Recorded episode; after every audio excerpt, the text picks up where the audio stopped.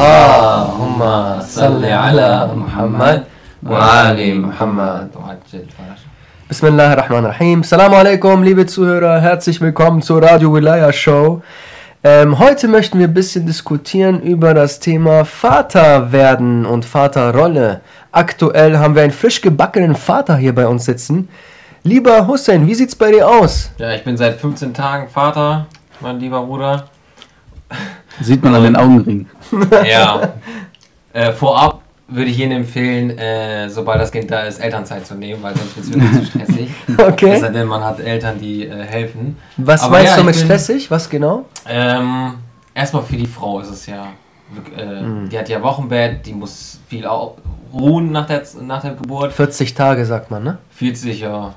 Oder 10 Tage, ich weiß es gar nicht. Mhm. Ähm, äh, man kann auf jeden Fall nach 10 Tagen nochmal beten. Okay. Und ähm, ja, wenn die Frau dann nicht mehr arbeiten kann oder im Haushalt machen kann, dann muss klar. der Mann halt ran. Ne? Stimmt. Und äh, für mich heißt es in dem Fall, ich muss nach der Arbeit, nach den 10 Stunden Arbeit und 2 Stunden Hin- und Rückfahrt äh, zu Hause noch Haushaltsarbeiten machen. Wie ist das für mich? Äh, für dich ist das eine große Umstellung? Um, ja, ich muss halt mehr machen. Normalerweise ruhe ich mich äh, aus nach der Aha. Arbeit, esse und dann be also beten, essen und dann ruhe ich mich aus. Aber jetzt ist es Jetzt halt gibt's kein einfach Essen mehr. Ganz schnell essen, nee, ganz schnell essen und dann ähm, ja direkt mal ein bisschen sauber machen, Hm. Spülmaschine ausräumen. Habt ihr darüber nachgedacht, eine Haushaltshilfe einzustellen? Nein. Eine Frage an den frisch gebackenen Vater, sag mal. Warst du bei der Geburt dabei? Ich war von Anfang an dabei. Ähm, so eine Geburt stellt man sich eigentlich, also ja, eine Geburt stellt man sich eigentlich ganz anders vor. Ähm, wie es eigentlich, man, man hört viel von der Geburt, im Fernsehen hört man viel von Freunden, von Freunden eigentlich eher weniger. Man hört eigentlich, ja, das Kind ist da, alle, alle, alle sind froh. Aber was davor passiert, hat man, ähm, ja, wird man nicht so richtig in Kenntnis gesetzt. So, und äh, also für mich war das eine psychische äh, Folter. Was? Ja. Also es war schon echt anstrengend. Also die, die Frau ist, äh, liegt in den Wehen, hat Schmerzen, du, kann, du stehst einfach neben ihr, kannst nichts machen. Hm. Ich hätte sonst gesagt, ja, lass mich das Kind gebären, mach eine Pause oder so, ne? aber geht ja nicht. Wir Männer tragen nicht mal eine Weh. Äh, doch, ich würde einige ertragen. Das, das, da gibt es genug Studien drüber. Also wir Männer. Ich würde es besser machen, nein, Spaß. äh, auf jeden Fall, ja, und ist auf jeden Fall anstrengend. Du, als Vater weißt es ja, du warst ja auch Ja. da hoffentlich dabei, oder? Ja. Also die Erfahrung kannst Bei du beiden. bestätigen. Bei Es beiden. Ist, Ja, es lohnt sich, die Anstrengung. 100 Prozent. Früher, bei Filmen von früher, ne, von damals, da, da ist der Vater vor der Tür und äh, die Hebamme ist da am Werkeln und das, die Frau schreit da und dann irgendwann kommt das Kind. Genau. Er bekommt das Kind dann in die Hand und der Vater sagt dann, ich nenne dich äh, Josef. Josef oder so, ne? So. Und der Vater ist gar nicht beteiligt an der Geburt, der hat eigentlich damit nicht so viel zu tun. Doch, ich habe die Nabelschnur geschnitten. Aber mehr auch nicht richtig. Ja, Hast du die Hand gehalten oder irgendwas? ja, ja klar, sowas. Ja, Ja, aber, das ist doch Beistand, ist super. Ja, klar. Ich habe ihr auch immer zu, eingeredet oder zugeredet, dass Ja. sie atmen soll oder und und und. Ne? Also Hilfestellung kann man schon geben, aber das ist letztendlich hat sie die Schmerzen. Natürlich. Die muss. Äh, Na, ich meine, am Ende hat die Frau ja dann keine Sünden mehr, so wie Alhamdulillah. Ja. neu geboren. Also da müsste sie ein bisschen anstrengend, sagen, sagen wir mal so. Aber äh, ich habe das ja dreimal durchgemacht. Und äh, es ist nicht nicht einfach, natürlich für die Frau noch schwieriger als für den Mann. Aber der Mann er hat schon ein Problem, weil er kann ja nicht helfen. Er steht da dumm rum und sagt, kann nichts machen. Ähm, und egal was er macht, das ist eh falsch. In der Situation ist alles falsch, was du machst. Weil die Frau hat da sehr viel, hat halt sehr viel Schmerz, sehr viel Stress. Und du da versuchst da irgendwas zu machen, es funktioniert einfach nicht. Ne? Aber dabei sein erstmal, da kann man später sagen, okay, ich war wenigstens bei der Geburt des Kindes dabei. Ist schon was, was Besonderes. Wenn, wenn das Kind dann sagt, Papi, wie war es bei meiner Geburt? Und du sagst, keine Ahnung. Ja, du warst plötzlich da. Ja, weiß Plötzlich, Papa. vor allem, was da so, dass man da teilhabe, dass man auch teilnimmt an der Geburt des Kindes, dass man sich freut darauf. Das Kind will ja auch irgendwo äh, das Gefühl haben, es ist willkommen. Wie viele gibt es, die sind ungewollte Kinder? Ne? Äh, ungewollte Kinder von ungewollten Männern und irgendwann stehen die auf und dann auf einmal haben die dann ein Kind und diese Kinder werden sich in der Welt nicht wohlfühlen, weil sie denken, keiner will die sowieso haben.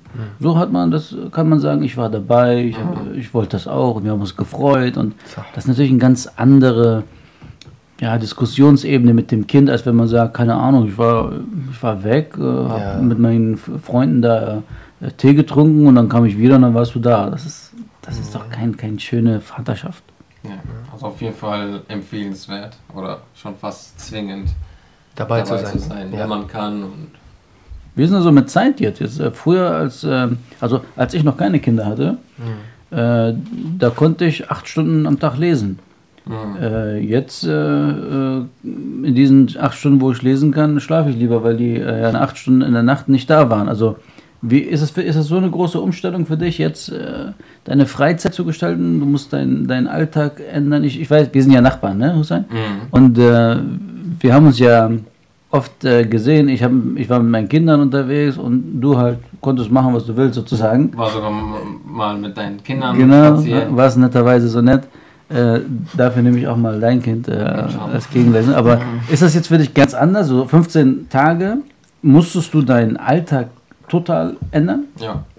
Also es sind einfach viel mehr Erledigungen, die man machen muss. Hm. Papierkram oder Sachen einkaufen. Es ist also komplett ähm, mehr Aufgaben, die man hat, die So, man am mehr Tag, Verantwortung. in der Woche. Verantwortung, ja, sowieso, ja. Und äh, schläfst du Mehr gut? Aufgaben. Ja, ich schlafe gut. Also ja, schlafst durch. Am Anfang war das, man muss sich ja auch irgendwie, irgendwie ein bisschen finden, ne? Also erst, das ist ja erstmal so eine Findungsphase, Findungsphase ja, genau. Phase am Anfang. Ja. So, und irgendwann hat man die, die, die Routine raus und dann, äh, okay, weiß man so, du schläfst so, ich, ich, mach, ich schlaf so und du bist in dem Zimmer, ich mach, und dann, weißt du, das ist eine reine Organisation, Mhm. die man an der Zeit dann äh, zusammen. Ja, ich glaube, das ist das Problem. Äh, Es gibt auch viele äh, Missverständnisse bei Ehepartnern, wenn sie da- das erste Kind oder das zweite Kind, weil alles ändert sich. Beim dritten Kind ändert sich alles, äh, der ganze Alltag ändert sich. Ja, Und das ist das das Problem, diese äh, Findung des Alltages und Abfindung damit, dass der alte Alltag Vorbei ist. äh, vorbei ist und du musst dich neu orientieren und Ja. du hast es vielleicht jahrelang gemacht. Ne, also wir hatten fünf Jahre kein Kind, wir haben fünf Jahre einen Alltag ohne Kind, dann auf einmal kam das erste Kind und dann muss alles neu gemacht werden, alles neu geplant und du kannst nicht einfach mal sagen, okay, äh, tschüss, ich gehe da mal. Nee, geht nicht. Was, wer, wer kümmert sich um den Kleinen? Und die, also das ist ein, der Alltag muss dann geplanter sein und ich glaube, das ist bei vielen so die Phase, wo sie erstmal zusammenwachsen. Und äh, vielleicht gibt es auch bei manchen Streit, bei manchen anderen gibt es keinen Streit, aber manche gibt es vielleicht so Missverständnisse. Und ich glaube, in der, in der Phase muss der Mann romantischer sein. Der muss mehr auf die Frau eingehen. Sie hat ja andere Probleme, sie hat jetzt so Schwierigkeiten. Äh, Fühlt sie ist Mutter. wohl auch. Ja, sie ist auch Mutter geworden. Das heißt, für sie auch ganz anders als für dich als Vater. Für sie ist sie ist Mutter, sie hat mehr Verantwortung Ja, und ganz andere ähm, Beziehung zum Kind auch, eine stärkere. Und das, jedes Problem des Kindes wird auf sie auch übertragen und deswegen hat sie eine ganz andere Verantwortung als du und ich als Mann, als Vater. Und ähm, da braucht die Frau so ein bisschen mehr Einfühlungsvermögen des Mannes. Ne?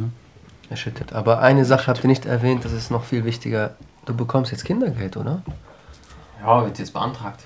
Sehr gut. Ja, geht jetzt los. Das ist wichtig, ne? Deswegen bekommt man doch Kinder, oder? Wie, wie war das? Nein, deswegen Nein? bekommen wir keine Kinder. Ach so. Also ich wollte eigentlich schon immer äh, Kinder haben. Äh, und ich wollte den Schritt so. Also ich habe jetzt bin seit zwei Jahren verheiratet. Ja, und seit ja, ein paar, ein, paar- zwei Wochen jetzt Vater. Also wir wollten das schon. Also wir wollten keine fünf Jahre warten. Wenn ich da euch so anhöre gerade, das klingt sehr äh, schlimm, als ob man äh, nur noch Probleme hat mit Kindern und es keine Vorteile gibt. Vielleicht sollten wir noch kurz auf die Frage eingehen, warum man überhaupt Kinder kriegt. Also der Wunsch, ein Kind zu kriegen, ist ja schön und gut, aber warum kriegt man wirklich ein Kind? Ja, ich glaube, es klingt so schlimm, weil wenn man darüber redet, versucht man natürlich das Schlimme zu erwähnen, um es zu relativieren, dass es gar nicht so schlimm ist, wie es sich anhört. Und deswegen kommt man immer so rüber, als ob man, wenn man über seine Kinder redet, so pass auf, Kinder sind ganz gefährlich, äh, lass die Finger davon oder so. Aber eigentlich möchte man nur, indem man sagt, es ist so, äh, macht sich darauf gefasst, damit keiner böse Überraschung hat. Mhm. Aber ich glaube, wir alle äh, lieben Kinder, wir haben gerne Kinder und außerdem, der Prophet liebte Kinder und es ist unsere Aufgabe auf dieser Welt, uns zu vermehren. So, so banal es auch klingt, unsere Aufgabe ist es, diese Welt mit neuen Menschen zu versorgen, die ähm, diese Welt in der Zukunft aufbauen. Das ist die Aufgabe der Ehe. Mhm. Mehr nicht. Was heißt mehr nicht? Aber ich meine nur, das ist eine der wesentlichen Aufgaben. Schon ein bisschen mehr, aber okay. aber das ist eine der wesentlichen Aufgaben. Wie heißt es? Geht nach unten, geht auf die Erde hinab und, und vermehrt euch. Ne? Das heißt, ähm, vermehren, Kinder auf die Welt setzen, das machen nur Menschen, die Hoffnung auf diese Welt haben. Aber nicht nur Kinder auf die Welt setzen, sondern auch gut erziehen. Also nicht nur einfach auf die Welt und fertig, das war's. Vater werden ist einfach, aber ein guter Vater zu sein, das ist die Kunst. Würde ich jetzt mal sagen. Ja, jeder weiß, jeder weiß, mit Kinderspielen ist kein Kinderspiel. Ne? nee, es ist schon, ähm, ist klar, natürlich, aber warum Kinder bekommen? Natürlich einmal, äh, es heißt, wenn, wenn jemand Kinder bekommt, äh, die Frau sowieso, die Sünden sind dann weg und mhm. man, man möchte ja die Welt versorgen mit guten Menschen. Und wenn man dieses Selbstbewusstsein hat, man ist ein guter Mensch, man hat eine gute Ehe und man möchte auch die nächste Generation mit guten Menschen versorgen und gibt sich Mühe, das ist schon eine der großen Aufgaben. Aber ich glaube, es gibt sogar für einen selber als Vater ein, also wirklich gute Gründe dafür, Kinder zu kriegen. Also es ist äh, objektiv natürlich erstmal viel weniger Zeit, Stress, ähm, neue Aufgaben, äh, du hast weniger Zeit für Bücher lesen, wie du gerade erwähnt hast, oder weniger Zeit, äh, andere Sachen zu studieren, vielleicht weniger aktiv zu sein und so weiter und so fort. Mhm. Das wirkt vielleicht erstmal so, aber ein äh, Kind zu kriegen erinnert einen natürlich tagtäglich daran, dass man sich selber kontrollieren muss in bestimmten Situationen. Also in meinem Alltag zum Beispiel fällt es mir sehr leicht, meine, äh, meine Selbstbeobachtung zu vergessen, mich selbst zu kontrollieren. Das fällt mir sehr leicht, weil ich habe niemanden, der mich daran immer erinnert. Aber mit so einem kleinen Kind, äh, mit so einem kleinen Mohammed am Hals, mhm. der erinnert einen ständig dann daran, äh, warum man eigentlich hier ist und äh, wie man sich verhalten sollte. Und auch wenn er gerade nörgelt, wirst du dann äh, dich ähm, wirst du dort auch geprüft. Also viel mehr Prüfungen und viel mehr Gelegenheiten zu Allah. Wenn man seine Kinder wachsen sieht, äh, sieht man, dass man selber ja auch mal ein Kind war. Mhm. Und Kindheit ist eines der wichtigsten Phasen. Die prägendsten. Die prägendste Phase ja. des Menschen. Wusstet ihr, dass in Europa erst seit gut 100 Jahren äh, die Kindheit als eigene Lebensphase definiert wurde von Rousseau, äh, wie heißt er nochmal? Rousseau. Rousseau? Rousseau. Mhm. Ne? Und ähm, der Islam aber allerdings hat schon vorher gesagt, sieben Jahre, die ersten sieben Jahre des Kindes, lasst ihn frei. Mhm. Ne? Die nächsten sieben Jahre äh, ihn. lehrt ihn oder erzieht ihn. Ja. Und, nächst, und die wiederum die, sieben, die dritten sieben Jahre befreundet äh, be, seid befreundet äh, mit ja. ihm oder nimmt sie als Berater oder so. Ne? Genau. Ne? Und das heißt, die Kindheit war eine eigene Phase. In Europa haben Kinder gearbeitet und geschuftet. Das war ganz normal. Ernst Rousseau brachte, äh, indem er, vielleicht kennt ihr sein Experiment mit Emil, das ist so ein Kind, das er irgendwo im Wald aufgezogen hat, um zu schauen, wie, welche Entwicklung macht dieses Kind. Mhm. Ne? Würde heute nicht durch die Ethikkommission einer Universität gehen, ne? so ein Experiment, aber damals hat er das gemacht, aber er hat sehr gute Erkenntnisse gebracht, dass, das, dass die Kindheit eine eigene Phase ist bis man aus dieser Kindheit kommt, muss man in Ruhe gelassen werden, muss man äh, nicht äh, Verantwortung haben, sondern eher sich erstmal selber erkennen. Und das ist natürlich auch für die Eltern schwer, äh, Freiheit und Einschränkung der Freiheit für das Kind irgendwo in ein Mittelmaß zu bringen. Ja? So lasse ich dem Kind, heißt es dann, ich äh, kümmere mich nicht oder greife ich zu sehr ein. Ein gutes Beispiel, wenn wir darüber sprechen, ich war heute im Spielplatz mit meinen drei Kindern, sieben, fünf und zwei. Und ähm, ich habe denen gesagt, so, guck mal, schön warm, Gras, zieht doch mal die Schuhe aus, machen wir öfters und laufen da barfuß rum. Ne? Und äh, wir haben äh, Spielzeug mit Holz und wir haben so einen Apfel und eine Feder und dann haben wir so einen Federball gespielt. Ne? Da war auch eine andere Mutter mit ihrer Tochter, die hat auch gerne mit unseren Kindern gespielt, aber die war ständig, äh, Kind, ähm, nee, zieh mal bitte die Schuhe an. Nein, nein, komm da runter. Nein, nein, Kind, die ganze Zeit hinter dem Kind her. Und äh, das ist so, lass doch das Kind mal Kind sein, lass doch das Kind mal frei sein. Hm. Diese Freiheit zu, oder diese Mut zu haben, lass den doch. Ne? Äh, Es wird ihm schon nichts passieren. Und wenn es ihm passiert, dann wird er daraus lernen. Ne? Ja. Und dieses, diese Freiheit zu lassen, äh, das ist so ein, ein Weltbild, was man hat, was man haben muss. Lässt man dem Kind zu viel Freiheit oder nicht? Und lass das mal vom Spielplatz weg. Irgendwann kommt das Leben. Irgendwann kommt das Erwachsenenleben und du als Vater entscheidest, bist du dann ständig äh, unter Kontrolle mit dem Kind? Musst du immer gucken, wo, was macht er, wie macht er das oder äh, macht er das auch richtig oder lässt du ihn auch frei, lässt du ihn auch mal fallen und hilfst ihm dann aufzustehen? Ja, ich glaube aber auch noch ein weiteres Problem von vielen Eltern äh, oder gerade frisch Verheirateten ist, äh, dass sie äh, Stück für Stück mehr Verantwortung übernehmen müssen und Stück für Stück immer mehr Vorbild werden. Also äh, ähm, jetzt zum Beispiel, wenn ich jetzt gerade frisch geheiratet habe, dann habe ich schon mal die Verantwortung über meine neue Familie und dann äh, kommt noch ein Kind in mein Leben und plötzlich bin ich ein Vorbild von jemandem, was alles mir nachahmt. Also wenn ich meine Hände mit Seife wasche, macht das auch, lernt das natürlich, dass es auch mit Seife seine Hände wäscht. Und wenn ich äh, jemanden irgendwie gerade beim Verkehr verfluche, dann lernt es das auch mit. Also dann habe ich plötzlich als Vater ähm, nicht nur für mich Verantwortung, wie es vorher mit meinen jungen Jahren war, wo ich für mich selbst verantwortlich war, sondern dann bin ich auch fürs Kind verantwortlich und Seitverhalten. Wie Imam Ali sagt, das Kind ist Spiegelbild der Eltern. Ein schönes Schlusswort. Vielen Dank bis dahin. Ähm, wer weiteres Näheres lesen möchte darüber, empfehle ich ein Buch namens Erziehen, Fördern und Veredeln. Findet ihr bei Islamica. Eine kleine Schleichwerbung. Sagt es nicht weiter. Mach, machst du Werbung hier, oder? Kriegst du Geld dafür? Ja, ich wollte noch kurz mit euch über eine kleine äh, Thematik oder Problematik sprechen, die vielleicht einige Gespräche vielleicht versüßen kann von uns. Und zwar ähm, kann man es oft beobachten, glaube ich, in unseren Reihen, dass wir oft von interreligiösem Dialog sprechen und ähm, auch Dialog zwischen Schiiten und Sunniten und dass man einander bereichern möchte und man einander zuhören muss und äh, gegenseitig profitieren kann von den Gesprächen. Aber immer wieder merke ich es bei, äh, bei unseren eigenen Reihen und bei uns selbst, dass wir gar nicht dieses äh, Ziel versuchen, äh, uns gegenseitig zu bereichern oder von dem anderen was zu lernen, sondern eher versuchen, den anderen mit irgendeinem Totschlagargument äh, niederzumetzen und dann uns den Trumpf zu holen und zu zeigen, dass wir in der Wahrheit liegen. Also man, äh, ja, sowas zum Beispiel dann, wenn man irgendwie mit einem äh, Sunniten redet, dann spricht man ihn auf ganz unangenehme Themen von ihm an, die nicht so klar sind oder so, damit man ihn dominiert oder so. Das ist natürlich nicht unser Ziel eigentlich. Wir sollten ja versuchen, uns zu bereichern und da äh, fand ich ganz schön in dem Buch Al-Murajat, die Konsultation heißt das, glaube ich, auf Deutsch. Äh, da ist das ja äh, sehr ähnlich. Also die Sunniten und äh, der sunnitische und schiitische Gelehrten, die beiden sehr hohen Gelehrten, haben dort einen ausführlichen Dialog gehalten, wo sie sich wirklich bereichern und nicht nur einander mit Totschlagargumenten überhäufen. Und äh, das ist etwas, was uns, glaube ich, aktuell fehlt, dass wir vergessen, dass wir voneinander lernen wollen und sollten, sondern eher in diese Missionalisierungs- Missionierungsschiene laufen und versuchen, den anderen zum Islam zu bekehren. Ja.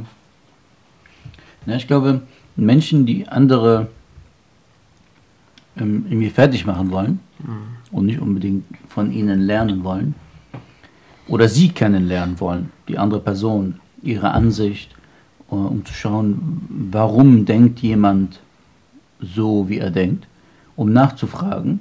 Ähm, diese Leute, die äh, immer einen fertig machen wollen, sind eher selber unsicher mit ihrer eigenen Überzeugung. Und ich glaube, man weiß es von sich selber, als man so neu, äh, ja, mal ein Buch gelesen hat, so neu in seiner Religion selbstständig gedacht hat, war man so ein bisschen fanatischer als, als äh, später. Weil man dachte, ja, das ist die Wahrheit. Warum glaubt niemand daran? Warum akzeptiert, warum, was soll das? Warum glaubt nicht jeder Mensch daran? Ne? Und meistens bei Konvertierten sieht man dieses, äh, dieses ich muss in die Phänomen. Welt gehen, ne, Phänomen, ich muss allen zeigen, was die Wahrheit ist. Ich habe jetzt die Wahrheit äh, gefunden. Und das ist normal, weil man noch unsicher ist, irgendwo im Unterbewusstsein. Und man möchte sicher sein, indem man den anderen fertig macht und schlecht redet und um se sich selber nochmal zu vergewissern. Wenn jemand aber wirklich sicher ist, braucht er das nicht. Er kann sagen, gut, ich habe äh, genug Argumente, wenn der andere Argumente bringt, nachzudenken, macht das Sinn oder nicht. Zufälligerweise habe ich ganz viele Videos dazu gesehen, gerade in England. Irgendwie ist das auch irgendwie zum Trend geworden. Man trifft sich im Park, ein Schiite, ein Sunnite, unterhalten sich oder diskutieren.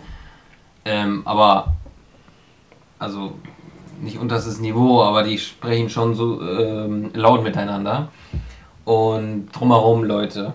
So, und das führt auch zu keinem Ergebnis. Wir haben es auch schon gesagt, das ist auch nicht äh, Sinn des Zieles Sinns, Sinn des Ziels. Und Ziel des Dialogs.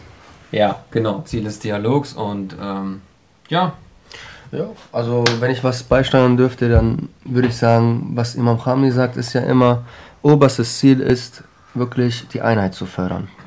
Und mit der Zeit, ich als Konvertierter oder Revertierter, sage ich mal, es gibt da einen kleinen Unterschied. Man kehrt. Was heißt Revertierter? Revertiert heißt, ich ähm, kehre um zum Islam, weil der Geborene, der Neugeborene ist ja eigentlich Muslim, ist ja Gott ergeben.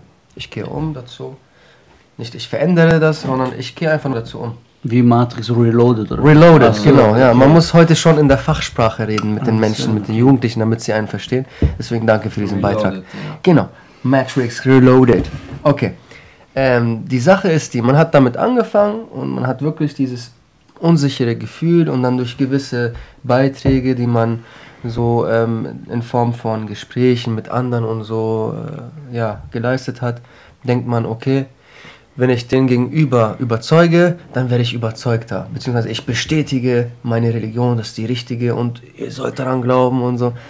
Aber das ist nicht zielführend. Das fördert nicht die Einheit. Das irgendwann, wenn man sein Gehirn einschaltet, merkt man, oh, das bringt eher die Einheit in Gefahr. Also und man lässt davon ab. Du warst auch so? Also ich war auch so. ich, Phase, ich, hatte auch diese Phase.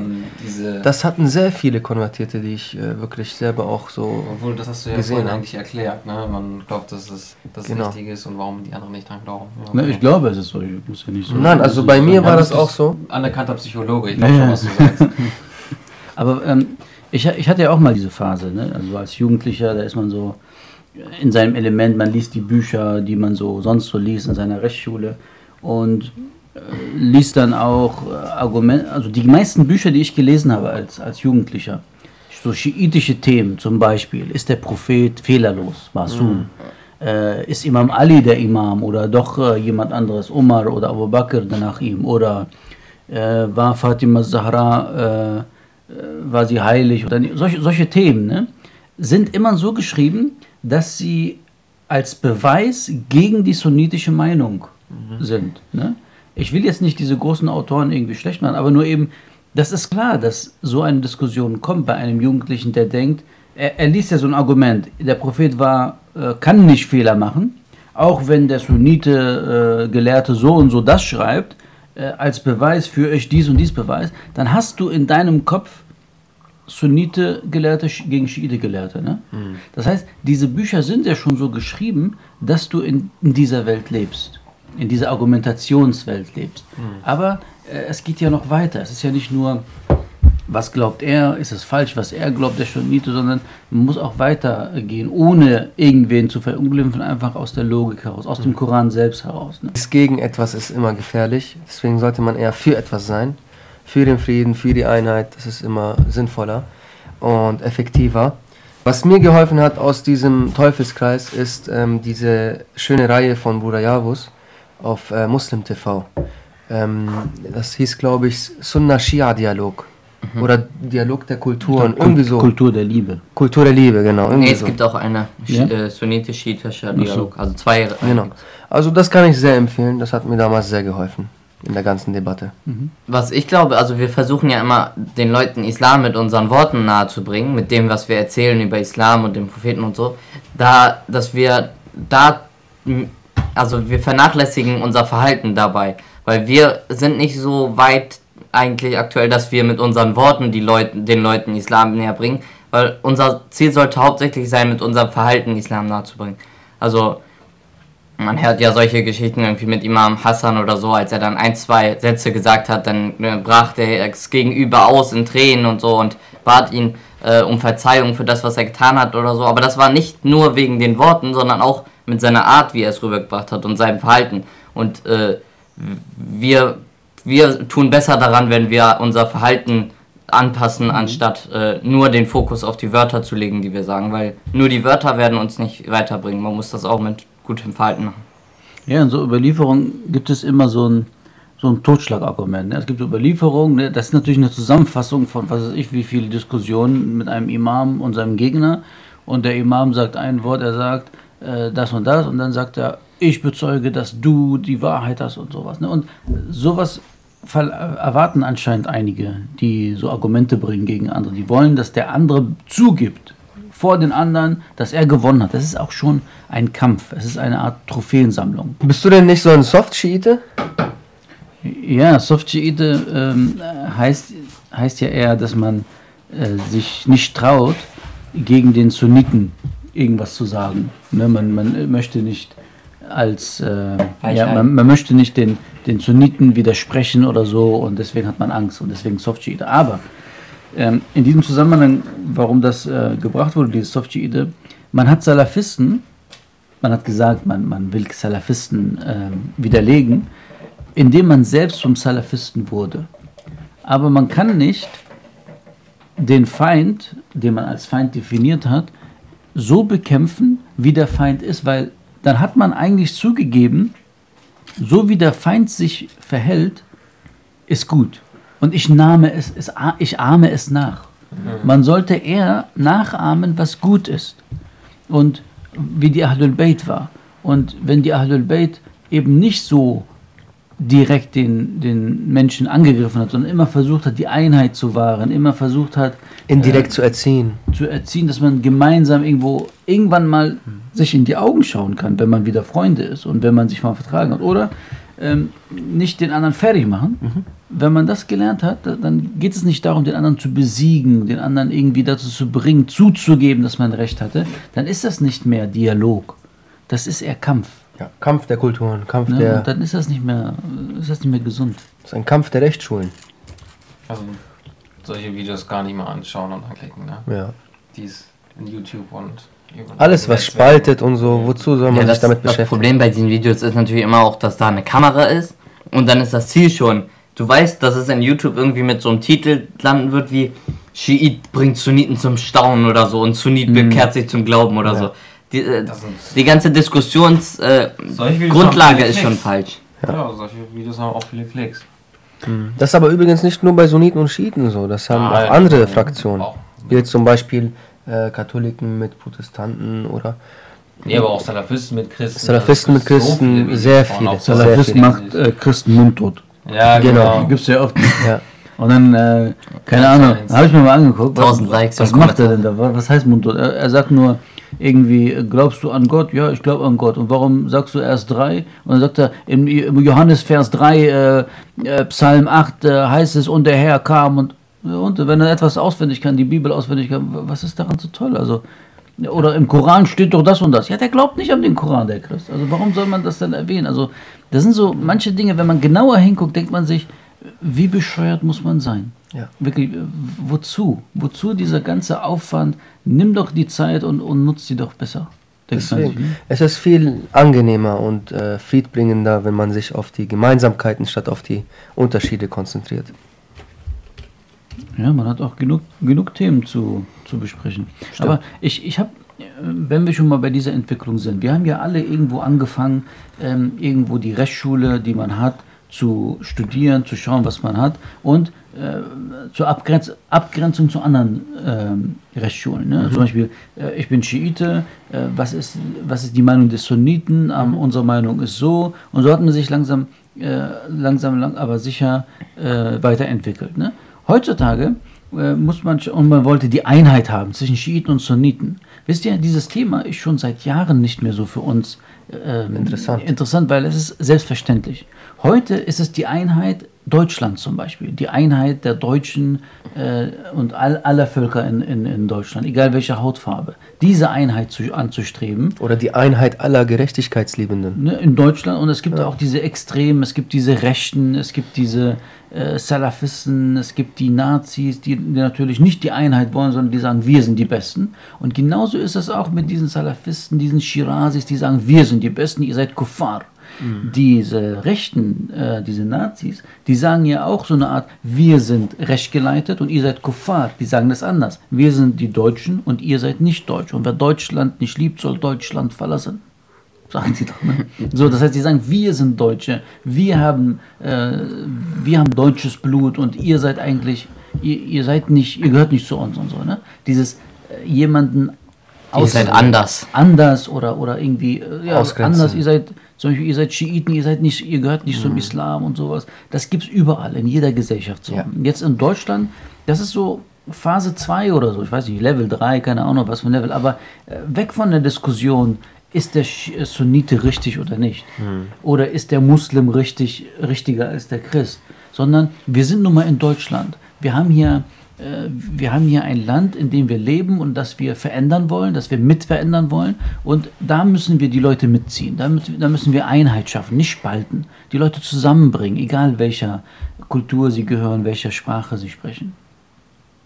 Ja, und da spalten wir auch selber immer mit teilweise. Ne? Also ich zum Beispiel auch, äh, äh oft sagt man ja so mit äh, die Deutschen oder die Almans oder sowas mhm. und grenzt sich davon bewusst mhm. ab von den anderen und spaltet sozusagen die Gesellschaft selber, mhm. indem man äh, bestimmten Gruppen bestimmte Eigenschaften zuschreibt. Dann trägt man eigentlich nur zur Spaltung mit. Mhm. Also selbst bei den Schieden gibt es auch Spaltungen, sei es Nationalität, Marja, wen folgst du und und und. Aber das ist ja überall Spaltung. Ja, Spaltung ist halt unser Feind. Ne? Nicht der Sunnite ist der Feind, ja. sondern Spaltung ist der Feind. Das kann unter Schiiten sein, das kann unter Sunniten und Schiiten sein, das kann unter allen, die in Deutschland leben, sein. Und das ist, das ist ein großer Feind, weil äh, je gespaltener wir sind, desto schwächer sind wir. Ne? Und Ach so. ne, wir müssen zusammenhalten, egal wo, in Vereinen, äh, in, in, in der Mannschaft, äh, äh, in, in der Schule, überall muss man zusammenhalten, dann ist man auch, auch stark. Und das, das, das schwächt die Menschen, weil sie halt gespalten sind in verschiedene Ethnien, wie sie sich nennen, Religionen, Hautfarben. Und das ist das Problem. Und wenn wir vereint sind, alle uns als eins verstehen, als eine Seele, dann äh, sind wir unschlagbar. Gut, dann bedanke ich mich für die schönen Ausführungen und beenden diesen Teil und kommen zum nächsten Thema, würde ich sagen. Seehofer hat ja gewisse Vereinsverbote ausgesprochen. Hierzu Großadler wie heißt die genau? Ich glaube Nordadler. Oder der Nordadler. Hat, der hat auch so. mal Combat 18 ja. äh, verboten. Das war so ein bewaffneter rechter Verein. Mhm. Combat 18 heißt also Aha, ne? Äh, also 1 äh, steht für A und 8 ja. als H, also Adolf mhm. Hitler. Ne? Immer dieselben Abkürzungen. Ja, die gibt es auch in Amerika. Amerika gibt es diesen Verein und hier. Das sind also wirklich bewaffnete Leute, die, die so zum Umsturz führen wollen. Und äh, was mir aufgefallen ist, dass rechte Kräfte, also wenn so ein Rechter, so ein, so ein, so ein Nazi oder so ein, so ein Rechtsterrorist so einen Anschlag macht, wie Breivik in Nordwe Norwegen hat er doch ein paar Leute erschossen, ähm, der wird immer als Einzeltäter betitelt. Während irgend so ein Muslim oder der einfach nur aussieht wie ein Muslim, gleich als großes Ganzes gesehen wird. Ein Islamist, der, der islamische Faschismus, oder irgendeiner in, in Timbuktu macht einen Anschlag und einer macht in Australien einen Anschlag. Ein paar Tage später, schon wird es als ein Zusammenhang gesehen, muslimische Invasion, während rechte Kräfte immer als Einzeltäter gesehen werden. Woran liegt das? Woran liegt das? Das ist eine gute Frage, weil Muslime haben sie gut erforscht. Oder was heißt gut erforscht? Sie Beobachten ständig, sie stehen, Ständig ja. wird das erforscht, ständig ist es für die äh, Thema und die haben ja verschiedene, wie Islamischer Staat, Al-Qaida und all das wird im Zusammenhang gesehen. Was, woran glauben die? Was wollen die denn genau haben, zusammengefasst? Während bei rechten Kräften nicht.